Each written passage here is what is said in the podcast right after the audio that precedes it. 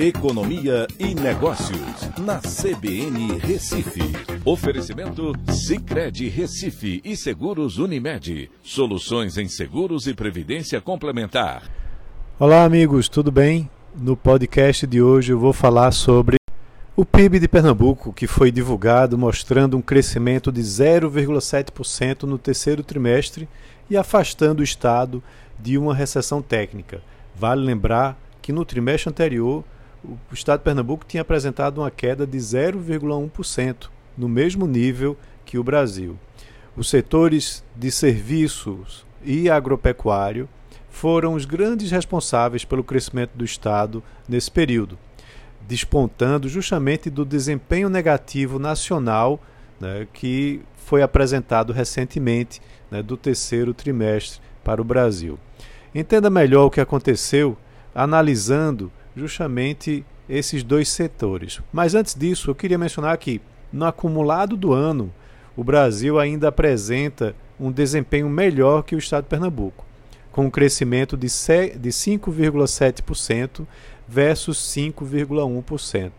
Isso demonstra que o setor de serviços, que representa mais de 75% do PIB em Pernambuco e 70% no Brasil, demorou para se recuperar.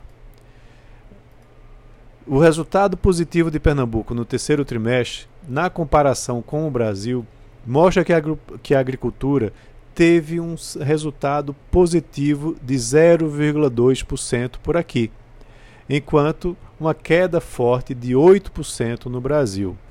E, e também vale lembrar que o setor de serviços cresceu 0,7% é, em Pernambuco versus 1,1% né, a nível Brasil.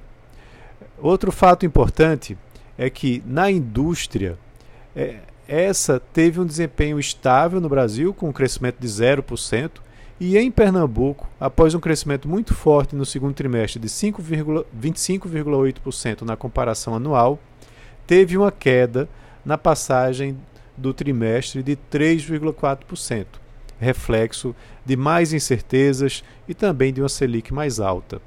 A expectativa para o setor agropecuário brasileiro é de continuar em queda no quarto trimestre. Já em Pernambuco, o setor suco-alcooleiro, que representa muito da economia eh, pernambucana na parte agropecuária, deve ajudar porque vai estar em safra.